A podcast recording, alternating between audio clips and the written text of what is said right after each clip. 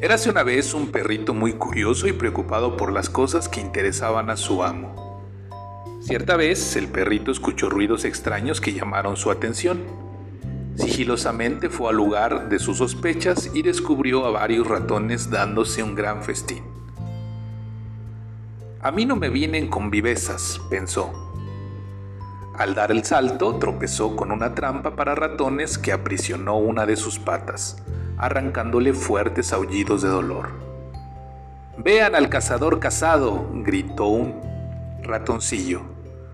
Por favor, sáquenme de aquí, suplicaba el perro.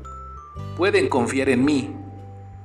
Los ratones, que en el fondo eran buenos, liberaron a su ocasional perseguidor diciéndole, eso te sucede por hacer de gato.